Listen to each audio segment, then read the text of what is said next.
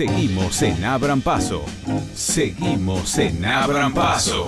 Paso, paso. Seguimos. Creo que ayer, después de mucho tiempo, me volvió a emocionar el fútbol. La final de la Champions estuvo buenísima, gran partido Angelito Di María, lástima que perdió eh, el Paris Saint Germain, pero eh, fue un verdadero partidazo, un culto al juego colectivo y a la potencia ofensiva que, tiene el Bayern Múnich, que bueno, que finalmente fue el campeón y es todo lo del fútbol que podemos disfrutar en este momento. Sí, Tincho, un verdadero partidazo de ida y vuelta. Si bien hubo un solo gol, fue realmente entretenido.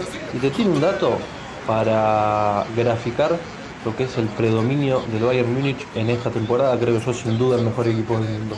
11 partidos jugados en esta Champions, desde luego interrumpida y en versión reducida por el COVID-19. 11 partidos ganados. Único equipo en la historia en ganar el 100% de los partidos. Coronó hoy con el 1-0 ante el PSG.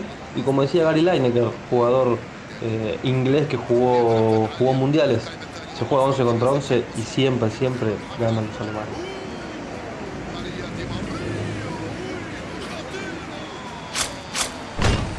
Hoy empezamos algo bastante especial porque vamos a intentar hacer un informe todas las mañanas, un informe para que tengas tus noticias, que sepas cómo te vas a manejar en el laburo, lo que está pasando. Esto va a salir eh, en, en las distintas redes sociales de podcast, en Spotify, en YouTube. Y esto también si vos, por ejemplo, le decís a tu teléfono, ok Google, quiero escuchar las noticias de Abran Paso, vas a poder hacerlo y automáticamente te las va a reproducir.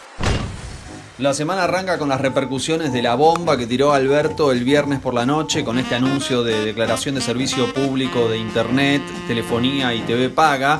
Eso generó enormes repercusiones a lo largo de todo el fin de semana en la CGT que dio su apoyo, el sindicato de bancarios, distintas asociaciones de usuarios, eh, la CTA, casi todo, pero diría por unanimidad el arco sindical terminó apoyando esta medida.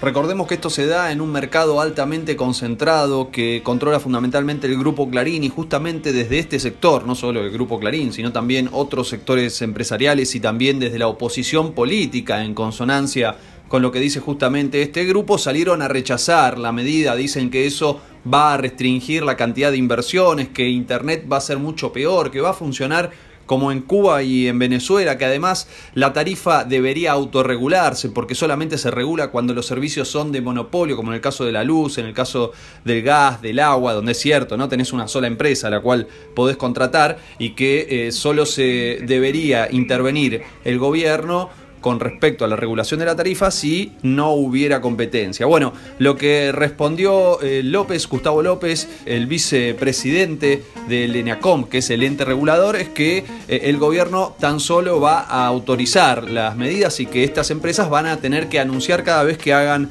un aumento. Al mismo tiempo, la idea de que esto funciona solamente en países como Venezuela fue descartado rápidamente por el hecho de que esta declaración de servicio público está presente en países europeos, en Finlandia, en Estados Unidos. Son muchísimos los lugares, muchísimos más que Venezuela, los lugares que tienen este tipo de regulación.